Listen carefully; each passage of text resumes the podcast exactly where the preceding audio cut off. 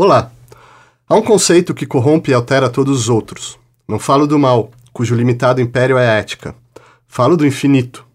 Assim, Jorge Luiz Borges iniciava sua biografia do infinito em outras inquisições. Oscilando entre os dois extremos do caos e da indefinição, por um lado, e da plenitude e da perfeição, por outro, a visão do infinito desperta o terror e o fascínio do coração humano desde as origens. Segundo o matemático David Hilbert, nenhuma outra questão jamais moveu tão profundamente o espírito do homem, nenhuma ideia estimulou tão frutuosamente seu intelecto. Ainda assim, nenhum conceito permanece tão necessitado de esclarecimento. Por isso mesmo, o próprio Hilbert, referindo-se às especulações de seu colega George Cantor sobre o infinito, diria que ninguém nos expulsará do paraíso que ele criou para nós.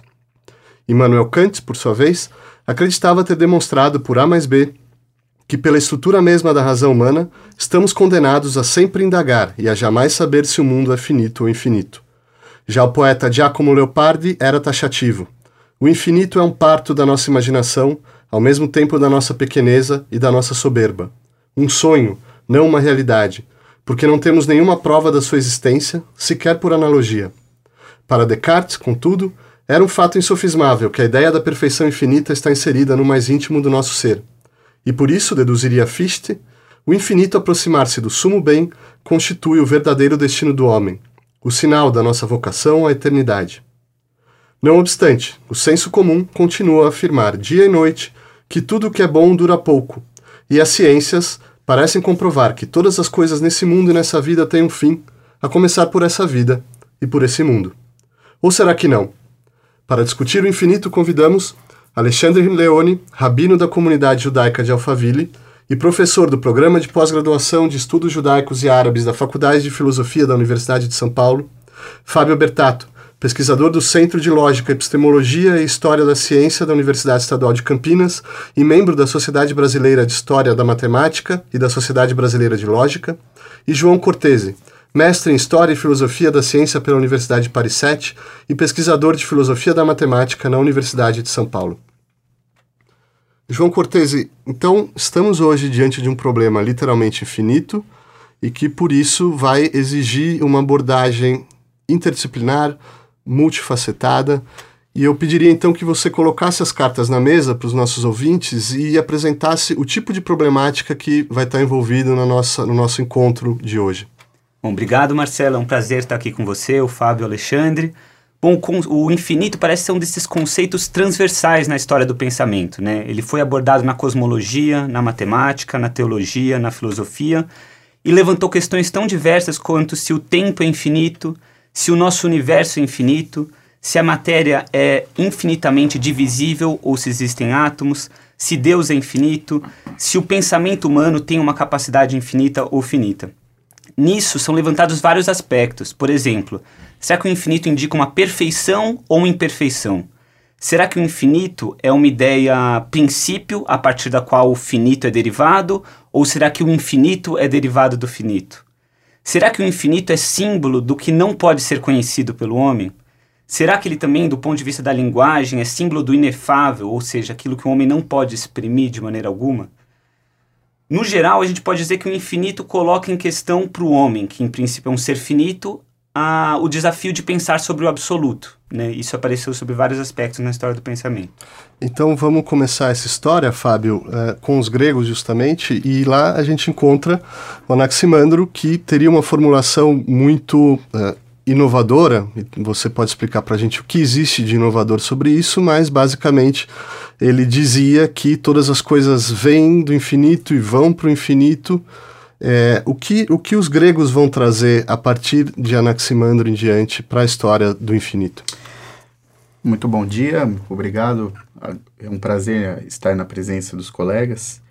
É, antes de mais nada, acho que seria interessante destacar que nós podemos pensar em dois tipos de, de concepção de infinito. O infinito objetivo, onde nós tratamos da infinitude dos objetos, dos seres, das coisas, e o infinito num sentido subjetivo, que seria um, um infinito que é, pressupõe um tipo de relação, de razão, de proporção entre um observador e o universo, o mar, quer dizer, algo que transcende, num certo sentido, a finitude da, da compreensão do sujeito. Ou seja, o infinito enquanto real e o infinito percebido por nós, algo que a gente percebe como sem, sem limite. Exatamente, sem... né? Por exemplo, se o universo é infinito ou finito, parece evidente que eu não vou conseguir compreender o universo como um todo, né? Nem que seja finito, uhum. dada a dimensão e, e a restrição da nossa mente. É, nós temos na, na sociedade grega é, uma certa negação do infinito, uma certa repulsa, segundo alguns historiadores. O próprio termo que nós conven convencionamos é, em traduzi-lo como infinito é uma negação, é o apeiron, esse prefixo de negação, a. Em latim nós temos infinitus, ou seja, é, é a negação de algo que é mais conhecido, né? É, na, na escola de Mileto, e dos quais vou citar alguns uh, filósofos pré-socráticos, há uma certa busca pelo princípio das coisas, pelo princípio da realidade, pelo princípio do universo, que ele chamava de arqué, não é? Uh, por exemplo, para Tales, a arqué era a água. Anaximandro é, entende que os seres, os objetos que nos rodeiam, a natureza, a realidade, é, é definida, quer dizer, as limitações, delineações bem precisas da, de fatias da realidade. Então ele concebe que o princípio, a arqué, é o indefinido, que é chamado de apeiron. Seguindo nessa linha, Anaxímenes é, concebe que o princípio é o ar, pois o ar ele, é, ele pode estar comprimido ou espalhado, quer dizer, o mesmo volume pode a, ah, se apresentar de formas diversas, né? pelos princípios de rarefação e condensação. É o que se apresenta de mais indefinido. É o que gente. se apresenta de mais indefinido. Se você pensar bem, até o, a água também tem um certo, uma certa ideia de, de indefinibilidade e, e, pode, podemos afirmar aí com certo grau de risco de que Tales também tinha uma concepção semelhante. Já os pitagóricos, supondo aí o mestre da escola Pitágoras como o seu mentor, seu idealizador, concebe que o princípio das coisas está baseado numa síntese entre dois elementos ou dois conceitos opostos, o definido e o indefinido, ou o limitado e o ilimitado. Essa síntese geraria é, todas as coisas da realidade. Então, tudo seria derivado dessa antí antítese entre indefinido e indefinido. A essência das coisas seria, portanto, as figuras geométricas. O que quer dizer isso? As figuras geométricas são unas, num certo sentido, e são indefinidas em outros. Una porque eu posso é, medir as figuras geométricas, elas são mensuráveis. Eu posso é, medir um comprimento de um segmento, eu posso calcular a área de uma figura plana, o volume de uma figura espacial, e, e portanto, eu tenho uma certa determinação dessas figuras. Né? Por outro lado, elas são indefinidas porque são compostas por unidades indivisíveis, em uma quantidade aí ou uma grandeza que eu não consigo determinar. Então, simultaneamente, nós temos que a essência das coisas é dada por, figu por figuras geométricas que são definidas e indefinidas. Tá aí essa síntese entre o limitado e o ilimitado. A, a realidade seria, portanto, oriunda de opostos. Né? E então tudo seria constituído de elementos pares e ímpares. Aí a chave de leitura da realidade pitagórica seria por meio da matemática. E é o conhecidíssimo, famoso slogan, né? De que tudo é número. Daí essa leitura da realidade por meio da matemática. E introduzindo, a, nos introduzindo a escola pitagórica, você já coloca um problema que vai está presente em toda a nossa história, nosso encontro hoje, que é a relação entre a matemática e a filosofia nessa questão do infinito. E quem, Alexandre, trabalhou muito bem isso e, de uma certa maneira, resumiu o pensamento grego, é, a meu ver, foi Aristóteles, e você pode confirmar, mas é, o Aristóteles traz o que exatamente de, de novo em relação a toda essa discussão que acontece na Grécia sobre o infinito? É, bom dia a todo mundo. É, o Aristóteles, de um certo modo, ele é uma resposta a, a, a Parmênides e sua escola e aos pitagóricos. Na medida, por exemplo, que Parmênides nega o infinito. Ou seja, o infinito não é arqué, não pode ser arqué, porque o infinito é não ser. Né? E Aristóteles ele vai é, afirmar e negar isso. Ou seja, primeiramente, Uh, Aristóteles define o infinito como aquilo que não pode ser atravessado, aquilo que não pode ser percorrido.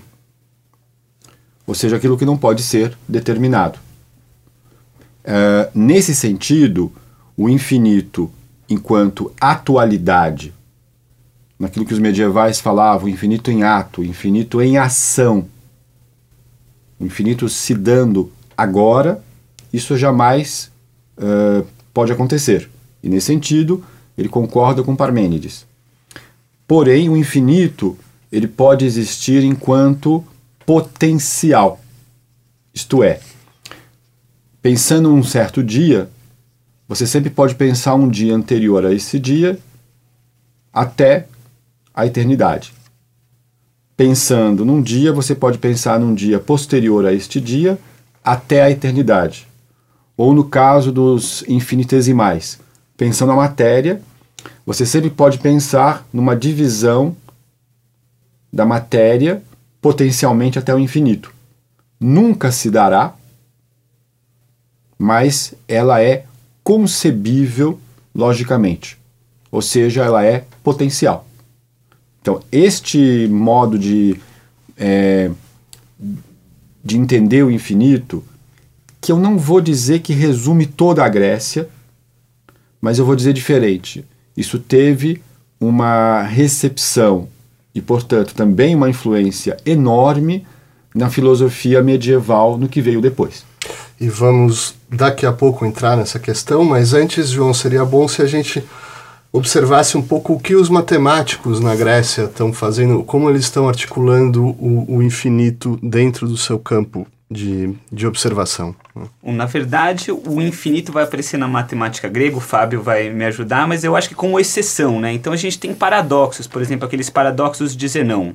Você tem uma tartaruga que parte da, da frente do Aquiles, o Aquiles anda até a tartaruga, quando ele chegou, a tartaruga andou um pouco mais. Ele chega de novo na tartaruga, a tartaruga andou um pouco mais e assim por diante, sendo algo discreto, quer dizer, passo por passo, a gente tem a impressão que cada vez o Aquiles está mais perto da tartaruga, mas se nunca atingi-la, né? Então, uma grande crise que ocorreu entre os pitagóricos, o grupo do qual o Fábio estava falando, foi a descoberta da incomensurabilidade. Como é isso? Na hora que eles traçaram a diagonal de um quadrado, eles descobriram que essa diagonal não poderia ter uma medida comum com o lado do quadrado em termos modernos, a gente, se a gente colocar o lado do quadrado como 1, a unidade, a diagonal vai ser raiz de 2. E se eu for emparelhando várias, uh, vários segmentos de reta de, de, de, com a grandeza de raiz de 2 ao lado dos segmentos de reto da unidade, nunca eles vão chegar a se emparelhar. Fazendo um anacronismo, a gente pode lembrar que raiz de 2, a expansão decimal, é infinita sem nenhuma regularidade. 1,4142 você pode colocar um computador calculando para sempre e não há regularidade alguma. Você nunca esgota. Os gregos não representavam assim, mas a gente pode fazer essa comparação. Fábio. É, de fato, isso gerou uma crise imensa na escola pitagórica, pois acreditavam que tudo é número e encontraram, seja no pentágono ou no quadrado, grandezas, é, segmentos ou retas que não poderiam é, representar relação entre números. Então, isso feriu o dogma pitagórico, né? Conta-se até que um, deles é, ousou revelar esse segredo desse furo teórico, filosófico, dogmático e foi jogado ao mar, né? Como, é, como castigo. É, por outro lado, é interessante observar algumas proposições dos matemáticos gregos, como o famoso teorema de Euclides, que diz que há infinitos números primos. Isso é na nossa terminologia. Na, na, na expressão euclidiana, é, a saber, nos elementos, no livro 9, capi, é, livro 9, proposição 20, é, ele afirma o seguinte: há mais primos do que qualquer quantidade proposta de primos. Não é? Numa leitura moderna, isso significa que há infinitos números primos. A demonstração que ele apresenta é muito simples, é de um certo tipo uh, de proto-indução uh, finita, que é utilizado muito pelos matemáticos até hoje, para tentar, de uma forma finita, fazer demonstrações sobre conjuntos infinitos é, inumeráveis, é, Euclides propõe o seguinte: considere uma quantidade finita. Ele afirma são, que são, são três, mas supõe uma quantidade finita de números primos. Tome todos esses primos e multiplique um, uns pelos outros. Então você tem uma, um produto do primeiro, pelo segundo, pelo terceiro, e assim até o último que você é, é considerar como sendo o último primo. Adicione 1 a essa soma. Bom, evidentemente esse número não é divisível por nenhum dos outros primos, porque vai ter resto 1 sempre. Bom, é, este número constituído, ele pode ser composto ou pode ser primo. Né? Se ele é primo, ele não está na lista. Então, surgiu um novo primo que não é aquele que está na lista de todos os primos. Se ele é composto, quer dizer que ele é divisível por um primo, mas ele não é divisível por nenhum dos primos que estão na lista. Ou seja, é necessário que haja um outro primo que o divida. Então, conclusão: se você tem uma quantidade delimitada de números, de números primos, você conclui que é necessário que haja outros fora dessa lista. Ou seja, há infinitos números primos. Então, é uma belíssima demonstração que indica é, o tipo de raciocínio acerca do infinito que podemos encontrar num autor como Euclides.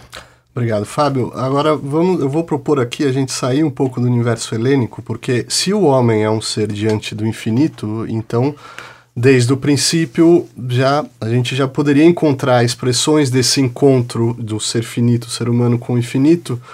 Mas para circunscrever um pouco a, a, nossa discussão, Alexandre, eu gostaria de, de investigar no universo semítico, no universo bíblico, né? quais são as, as expressões ou, ou a maneira como esse encontro do homem com o infinito se manifesta na, na, na tradição escritural. Uhum. Bom, é, aparentemente o universo bíblico é, o, não tem um, uma, uma vontade de conhecer o infinito no sentido conceitual. Então há uma questão de se há um conceito ou não do infinito. No entanto, há uma série de expressões que aparecem no texto bíblico ao longo do texto inteiro, né? São livros diversos, com autores diversos, mas essas expressões, elas volta e meia retornam.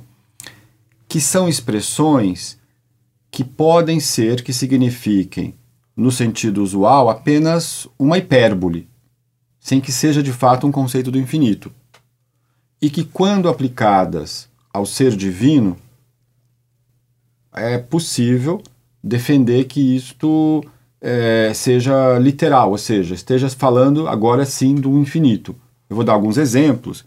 Uma delas é a expressão enmispar, o inumerável. Note que também são expressões que começam com uma negação. Tá bom? Como infinito e como apeiron, né?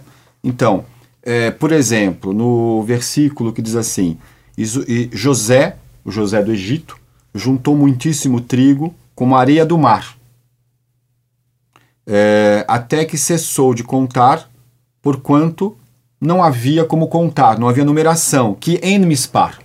Assim como a descendência de Abraão. Sim, ah, você lembrou dessa coisa da, da areia do mar, das estrelas do céu.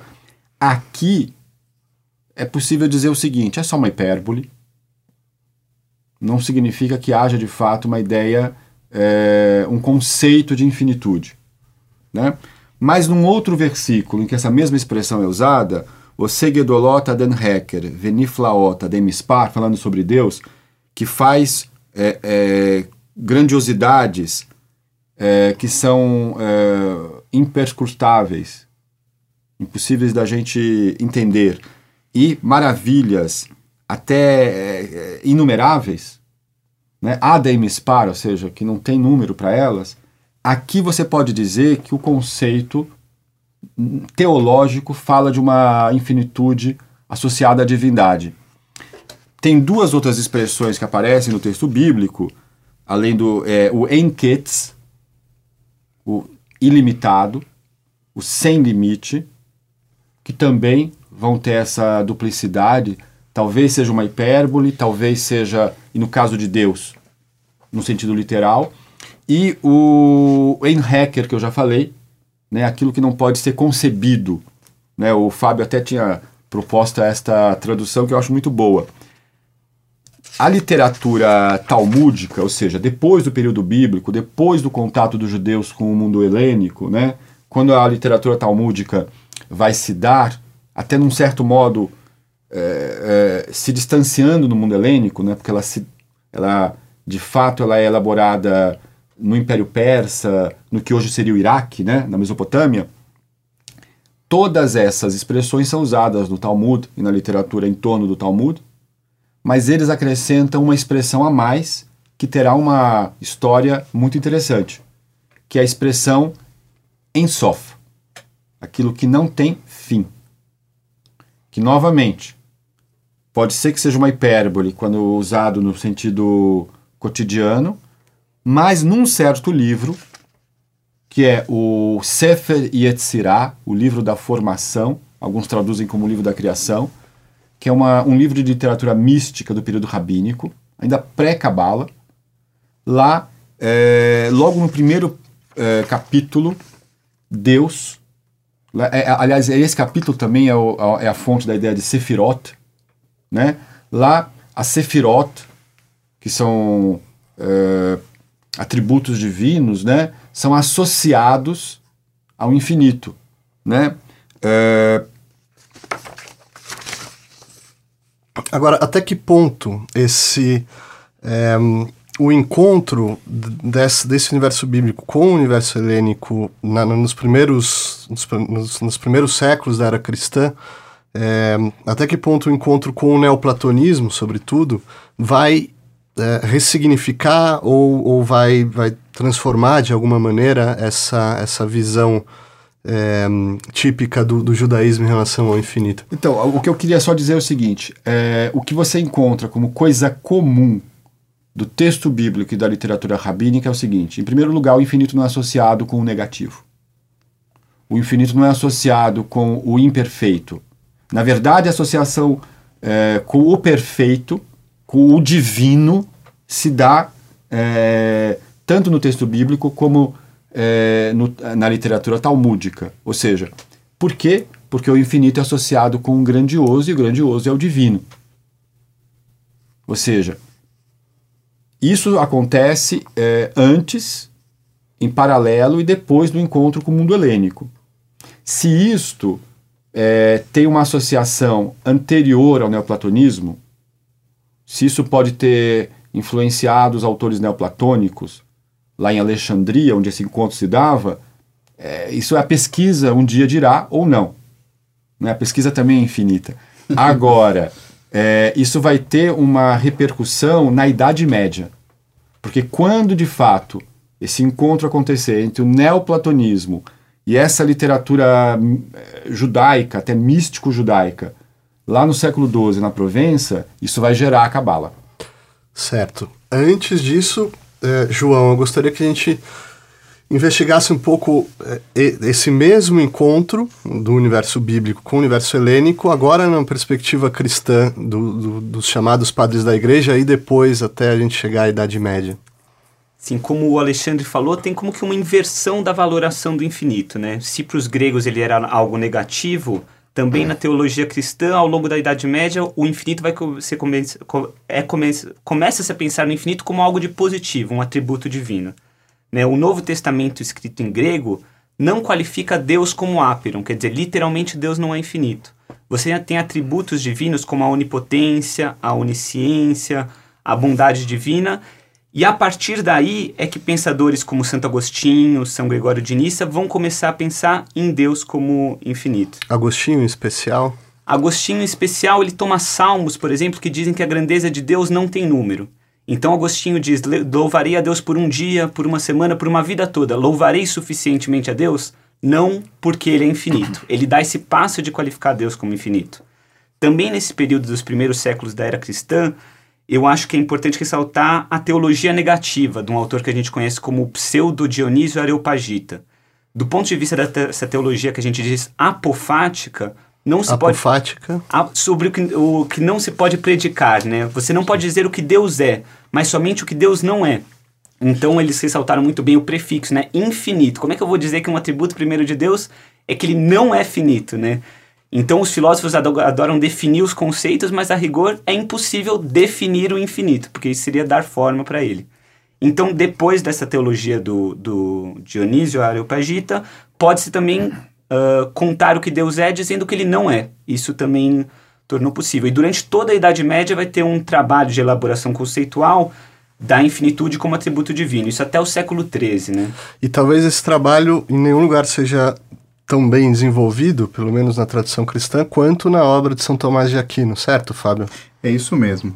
É, é necessário é, diferenciar o infinito na visão aristotélica em dois tipos. O infinito pode ser infinito potencial, como já observado pelo Alexandre, e infinito em ato, o infinito atual. Uh, antes disso, é, é, nós precisamos ter em mente que para Aristóteles, os seres, os entes, é, são compostos, é, se podemos dizer assim, de matéria e forma. A matéria é a potencialidade a existência, é o ser potencial. A forma é a atualização deste ser, quer dizer, a matéria a, obtém atualização por meio da forma. O infinito potencial para Aristóteles é sempre está sujeito a um aumento, um aumento possível, uma sequência de números, por exemplo. Sempre eu posso aumentar os números naturais, não é? É e nunca é, eu considero o infinito potencial em sua totalidade. Já o infinito atual, ele é considerado como completo, como um total, e situ, é, ou seja, na sua completude e na sua totalidade. É, o infinito potencial é, para Aristóteles, o que a matéria seria sem a forma. Já a matéria, é, nós vimos que está relacionada com o ser potencial, que é a matéria em si, e ser atual, a matéria que recebe forma. O, infinito potencial da matéria é, seria então um vir a ser, que é impredicável, como já observado pelo João. É, até vale observar aqui que é impredicável significa que não há lei, não há padrão, não é, não é possível se perceber a racionalidade da coisa, a relação entre as partes. Portanto, a física, é, para Aristóteles, não é redutível à geometria. É? Então, isso foi um impedimento para o desenvolvimento da, da ciência moderna, mas está mais de acordo com a posição da física contemporânea. Nossa, né? É, Tomás, nessa linha, que, seguindo Aristóteles, que divide infinito em potencial e atual, considera três gêneros de infinito. Uh, os objetos que são potencialmente infinito, infinitos, perdão, os objetos que são atualmente infinitos, em, de forma relativa, relacional, e os objetos atualmente infinitos em sentido absoluto. O, o potencial não vê nenhum problema com o objeto seja infinito potencial, como já foi discutido aqui. Um objeto é como atualmente infinito em sentido relacional, por exemplo, conjunto dos números, ele é infinito, pois você não pode pensar num número natural maior que todos os outros. Mas é possível conceber algo de superior a essa sequência de números. Então não está no mesmo nível, na, ontologicamente é, é, é, não, não é no mesmo estatuto, essa grandeza possível, esse novo número maior. Isso aí vai ser trabalhado por Cantor. Já os objetos atualmente infinitos em sentido absoluto, na realidade, Tomás considera, como Aristóteles, como uma contradição, porque algo seria potencialmente infinito e atualmente infinito, daí a contradição. Já Deus, que é ato puro, pode ser atualmente infinito. Então, esse seria um atributo somente divino, o que casa muito bem com a, com a leitura do, do Alexandre a respeito da, das escrituras hebraicas.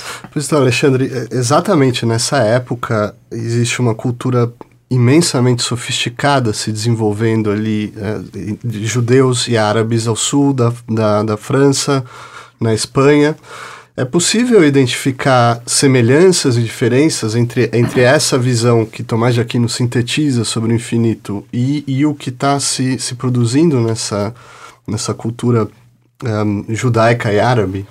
Talvez eu vou um pouquinho mais longe, vou dizer o seguinte. Por favor. O mundo islâmico, em especial, foi lá no Oriente, lá na, no que hoje em dia seria o Iraque e o Irã, né? a Pérsia e a Mesopotâmia, é, é lá em que, é, lá pelo século VIII, começa um, um fenômeno de tradução é, de Aristóteles do grego e do siríaco, ou seja, da filosofia, não só Aristóteles, também do neoplatonismo e de Platão, do grego e do siríaco para o árabe, e nessa recepção vão aparecer pensadores, como por exemplo é, é Avicena, né? Avicena, ele, é, em, em, cima disto, vai, isso vai acontecer com, vamos dizer, com um paradigma aristotelizante, em geral na filosofia árabe e na filosofia judaica, é a negação é, do infinito em ato como um dogma, como um, um fato estabelecido, né? Ou seja, o universo ele tem que ser finito. Isso a gente vai encontrar em vários pensadores e, de um certo modo, pode ser resumido nas três proposições aristotélicas que Maimônides faz, final do século XII, lá no Guia dos Perplexos, na segunda parte do guia, em que ele diz assim: primeira proposição. Ele vai provar a existência de Deus usando essas proposições, né? É, que a existência de uma magnitude infinita é impossível. Ou seja, não há nada que tenha uma magnitude, seja extensão, seja luminosidade, seja o que for, força, que seja infinita. O universo físico é finito. Depois da última esfera, a esfera das estrelas, que é pura concavidade, não há nada. Nem o pleno, nem o vazio. E, e só há esse mundo, não pode haver mais outro. Né? A segunda proposição, é, que é um resumo da tradição aristotelizante medieval, é a coexistência de um número infinito de magnitudes finitas é impossível. Não há infinitos grãos de areia, não há infinitas estrelas, nada que possa dizer assim, são infinitos finitos, né? Porque, bom, não é Maimônides que explica, a melhor explicação a, a isso é dada por Averroes, que é dizer o seguinte: o infinito, se ele fosse um número, ele, o número tem que ser contado pela definição aristotélica, tem que ser determinado. Mas se ele fosse determinado, ele seria par ou ímpar. Dizer que ele é par ou dizer que ele é ímpar é, leva a uma aporia. Portanto, é, mostra que há uma contradição e o infinito atual não pode existir. A ter, a, e a terceira e última proposição, que é também de origem aristotélica, é dizer o seguinte: a coexistência de um número infinito de causas e efeitos é impossível, ainda que não sejam magnitudes. Se, por exemplo, escreve o Maimônides, uma inteligência fosse a causa de uma segunda, a segunda causa de uma terceira, a terceira causa de uma quarta, e assim por diante, as séries não poderiam continuar ad infinitum, ou seja, não é possível uma regressão infinita de causas. Portanto, há que haver uma primeira causa. Na Idade Média, essa primeira causa é Deus. E na modernidade, João, eu vou, eu peço desculpas pelos saltos um pouco abruptos, mas vamos tentar selecionar alguns pensadores particularmente representativos de um pensamento do pensamento moderno, né? Se você quiser, claro. tem Descartes, se, Pascal, Se a gente olha para o século XVII, por exemplo, é interessante ver que a maioria dos filósofos vão considerar Deus como infinito, mas cada um ao seu modo, né? Vão ter várias facetas disso. É interessante o Descartes, por exemplo, diz que, que ele diz que se a ideia de infinito é maior do que o homem, que é um ser finito, não pode ter sido o próprio homem que concebeu essa ideia. Portanto, foi alguém que colocou essa ideia no homem, foi o próprio Deus que deixou a ideia de infinito no homem para ser descoberta por ele. Por outro lado, Pascal vê o homem numa vertigem entre dois infinitos. Ele falou: tem um infinito de grandeza, eu sempre posso aumentar o número. E no outro extremo eu tenho um infinito de pequenez, ele chama, sempre posso dividir um número, né? E o homem está perdido sem referência entre os dois. A gente volta a uma espécie de abismo, né? Assim como a gente tinha tido para os, para os gregos. O interessante é que geralmente esses filósofos do século XVII eram também matemáticos e cientistas. E a importância do infinito na matemática do, no século XVII é fundamental. A gente vai ter, por exemplo, a geometria projetiva, que diz que as retas paralelas se encontram no infinito. Isso vem até, tem até uma impressão visual. Se a gente vê uma foto de um trilho de trem, parece que as retas estão convergindo. E além disso, tem a invenção de uma das grandes teorias matemáticas, que é o cálculo integral e diferencial. Né? Por Leibniz e Newton, tem uma polêmica sobre quem inventou, mas os dois tiveram um papel aí. E eles vão retomar questões que foram colocadas pelos gregos já. Os gregos, para calcular a área sob uma curva, por exemplo, iam fazendo vários retângulos pequenininhos. Já o, o, o, esses uh, matemáticos modernos vão dizer: e se eu fizer retângulos infinitamente pequenos e fizer uma somatória infinita desses, uh, desses retângulos? eu deixo de fazer uma aproximação para conseguir fazer uma somatória exata de uma, de uma curva irregular, desde que eu tenha é, retângulos infinitamente delgados e possa fazer uma somatória infinita deles. O cálculo teve um, um impacto enorme né, na área da física, posteriormente na engenharia, se usa como uma ferramenta matemática em muitos domínios. Né? É, Fábio, eu acho que é um outro salto um pouco inevitável aqui, mas o João introduziu a questão da, das ciências e do infinito. E talvez um pensador que tenha resumido né, toda, toda essa ideia uh, moderna seja o Cantor, George Cantor, né, nas suas especulações sobre a matemática.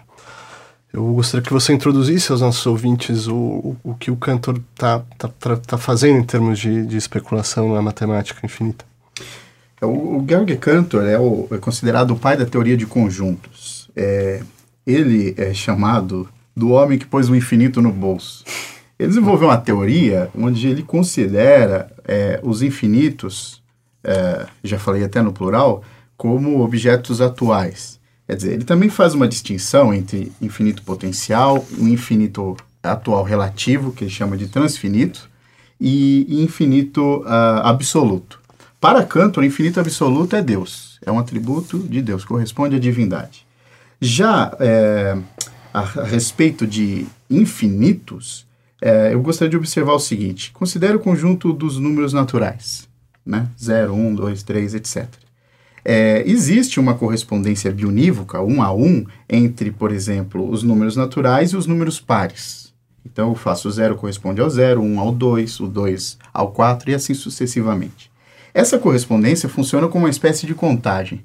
Então eu tenho um conjunto, a saber, conjunto dos números naturais, e um seu subconjunto, conjunto dos números pares, em que cada elemento está associado a um outro elemento do, do conjunto anterior, né? Um a um, quer dizer, a cada um tem um e vice-versa.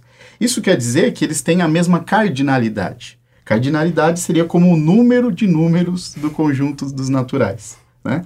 Aí nós temos o conjunto dos números inteiros, que incorpora é, números negativos, dos números racionais, que incorporam os chamados números fracionários, e os números irracionais, que nós já vimos que criou uma crise entre os pitagóricos, e os números reais, que incorpora todos esses números mencionados. Não é?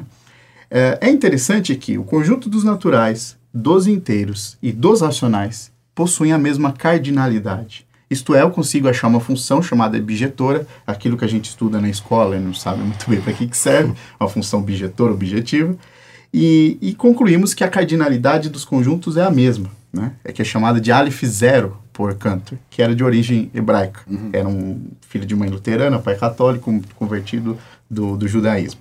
Então ele, eh, eu acho que esse Aleph aí não é o, o escolhido por acaso, ele chama de Aleph Zero. Já o conjunto dos números reais, que contém todos esses mencionados, tem uma cardinalidade superior, Quer dizer, é impossível encontrar uma abjeção do infinito dos naturais no infinito dos reais. Quer dizer, ou significa que o infinito dos reais é maior, num certo sentido, que o infinito dos naturais. Né? É, e, e, os números reais, é, o conjunto dos números reais fornecem assim, coisas muito interessantes. Por exemplo, se você considera todos os números entre 0 e 1, então 0,2, 0,99, 0,77, aquela infinitude de números, há, há ali entre 0 e 1 um, tantos números quanto na própria reta toda, que é o chamado contínuo. Então, no conjunto, no intervalo 0, 1, um, há tantos números como no próprio conjunto dos números reais. Né? Então, é isso que caracteriza infinito em matemática, a possibilidade de se encontrar um subconjunto que tenha a mesma cardinalidade que o próprio conjunto. Então, ele é um conjunto infinito. E vale a pena mencionar a chamada hipótese do contínuo. É, Cantor é, não consegue encontrar um infinito, é, grosso modo, né, para ficar mais acessível, não consegue encontrar um infinito entre o infinito dos naturais, do Aleph zero, e o infinito dos reais. Então ele conjectura que entre os dois não há outro tipo de infinito, né? mas há uma cadeia infinita de infinitos. Né? Então ele cria uma nova hierarquia de infinitos, ele brinca com os infinitos. E existe o infinito absoluto para Cantor, né, João? Exato. O Cantor não teve uma resposta positiva dos matemáticos da época, né? Era algo muito contraintuitivo. Então, Kronecker, por exemplo, que era um, um matemático da época, tem uma frase famosa ele, onde ele diz: Deus criou os números inteiros, o resto é obra do homem.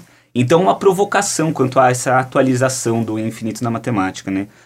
Por outro lado, Cantor escreveu na época para o Papa Leão XIII e para teólogos os quais responderam para o Cantor e tiveram um diálogo muito profícuo. Qual era a questão? Será que os vários infinitos de Cantor tiravam de Deus o atributo de ser infinito? Cantor disse que não. Ele disse que estava elucidando qual era a verdadeira infinitude divina, essa noção de infinito absoluto, que seria a totalidade de todos os conjuntos infinitos, né? Então, o, com o Cantor, a gente tem um tratamento do infinito, de novo, do ponto de vista matemático, filosófico e teológico. Então eu queria, Alexandre, pedir uma, uma coisa talvez um pouco difícil, mas que a gente comprimisse é, 500 anos aí de pensamento judaico sobre essa questão, porque a gente falou do Maimonides e depois temos outras figuras importantes como Crescas, é, o próprio Spinoza, até chegar a Levinas, né, é, do, do, no século XX. O que que está em paralelo, né, ou de, conjuntamente a, a, essa história que a gente traçou aqui, né, o que está se pensando em termos de infinito na, na, na no pensamento hebraico? Tá. Uh, bom, no final da Idade Média, o paradigma aristotélico tanto no mundo cristão quanto no mundo judaico e no mundo árabe a filosofia tinha praticamente acabado, mas também o, por conta do, da crise do aristotelismo ali, o que acontece? É, você tem investigações sobre a possibilidade do infinito. Nicolau Oresme, João Muridan, né, no mundo cristão. E você tem lá no final do século XIV, começo do século XV, um anti-aristotélico judeu, Rasdai Crescas, que propõe é, que o universo é infinito, que há infinitos é, mundos, infinitos cosmos, ainda pensando em termos geocêntricos, né, é, propõe uma, um, uma prova da existência de Deus baseada na infinitude, prova essa que será depois usada por é, Spinoza. Né, muito do que foi pensado de infinito em Spinoza é uma recepção da discussão feita e dessa é, crítica feita por Crescas a Maimônides e ao aristotelismo. No mundo cristão você vai ter Nicolau de Cusa, vai ter Bruno, né? Ou seja, há um momento entre o final da Idade Média e o século XVII onde o infinito borbulha de várias formas. Spinoza ele vai basear toda a sua ontologia no infinito. Né? Mas é interessante como o infinito e a unidade vão se encontrar. Ou seja, a substância que é infinita, que tem infinitos atributos e que é eterna, que é o infinito fluir do, do, é, do existir, ela é um. Então, o infinito e a unidade, como aquelas duas paralelas, de algum momento se encontram ali. Tá bom? dando um salto para o século XX, para Levinas, em Levinas, uh, justamente o infinito aparece não como uma forma de basear uma ontologia, mas como uma ruptura com a ontologia. Ou seja, é, Levinas não diz que a ontologia é ilegítima. Ele só diz que a ontologia não é a primeira filosofia. E como é que ele sabe disso? Bom, é, aplicando a noção de infinito e mostrando que o infinito rompe toda a totalidade. A ontologia pode, no máximo, falar de totalidades. Portanto, o que, que rompe com a totalidade? E como e, e, com isso, o que fazer? Isso é, o, é, o, é aquilo que está além do conhecimento, é o outro, é o transcendente, que é, por um lado, Deus, né? por outro lado, é o outro na minha frente. A distância entre, é, é, é, entre mim, né, entre eu e o outro, é uma distância infinita. É é, a, a, relação ética, portanto, é uma relação que já, já de cara se diferencia da relação econômica, né? porque ela não é uma relação desinteressada, sempre que há interesse voltamos à economia, e o infinito aparece exatamente nisso. O outro e Deus, como o, o, o, outro, com maiúsculo. o outro maiúsculo, né? É, é, está além de todo conhecimento. Por quê? Porque o infinito é o, o incognoscível, aquilo que não pode ser nunca totalizado.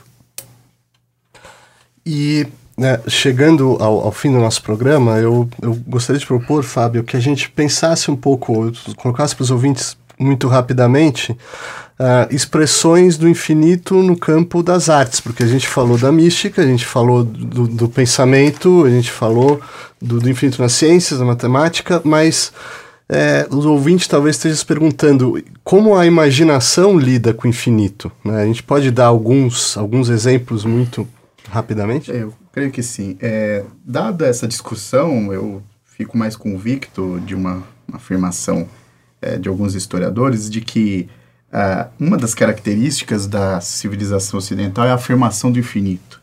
Quer dizer, a ciência baseada no infinito, matemática baseada no, no infinito, é, depende a ciência desta matemática e nós vemos expressões artísticas que é, expressam, é, que manifestam essa, essa nostalgia do infinito da civilização ocidental. Por exemplo, nos quadros, basta observar um, um quadro do Renascimento é, com o uso da perspectiva linear, não é, com o ponto de fuga do ponto do infinito. É, quando nós observamos é, obras de Escher, por exemplo, nós podemos perceber ali o infinito é, ali presente e jogado na nossa cara. E mesmo na literatura, quando você pensa, por exemplo, na autorreferência, numa obra como a obra de Cervantes, ou Dom Quixote, em que há uma autorreferência da própria obra na obra, isso é, é, implica num, num looping de um livro que menciona a si mesmo e que está contando exatamente isso e que menciona a si mesmo, e isso vai tendendo ao infinito. Né? Então me parece realmente uma, uma característica da nossa sociedade, seja uma afirmação do infinito atual no mundo, seja apenas como atributo divino, é, o infinito está aí presente, apresentando suas infinitas faces. João? também na arte, você diz, eu, eu acho que a, é, é, interessante como tanto a arte quanto a ética desafiam a noção de um conhecimento possível do infinito, né? A categorização do infinito de alguma maneira escapa. Então, mas na arte a gente tem outras manifestações, por exemplo, na literatura, tem um conto de Jorge Luiz Borges sobre a Biblioteca de Babel, né? São todos os livros que poderiam ser escritos com as combinações das nossas 23 caracteres. Né? Então, teria um livro contando essa nossa reunião, esse livro traduzido para o chinês, a demonstração da impossibilidade desse livro em chinês escrito, ainda seria um conjunto finito, mas indica para nós o que, que, poderia ser a vertigem desse infinito. Né? Alguns cosmólogos discutem contemporaneamente: se o universo for infinito, será que tudo que é possível vai acontecer em algum momento? Tem essa. traz alguma vertigem. E parece que de alguma maneira na história do pensamento a gente pode escolher entre essas duas atitudes ter uma vertigem com o abismo do infinito ou ter uma contemplação do infinito, ainda que incompreensível categoricamente pelo homem. Só pode ser vivido existencialmente. Então a gente deixa para os nossos ouvintes essa escolha. Nosso tempo acabou. Obrigado, Fábio Bertato. Obrigado, João Cortez. Obrigado, Alexandre Leone. E obrigado por ouvir. Até a próxima edição.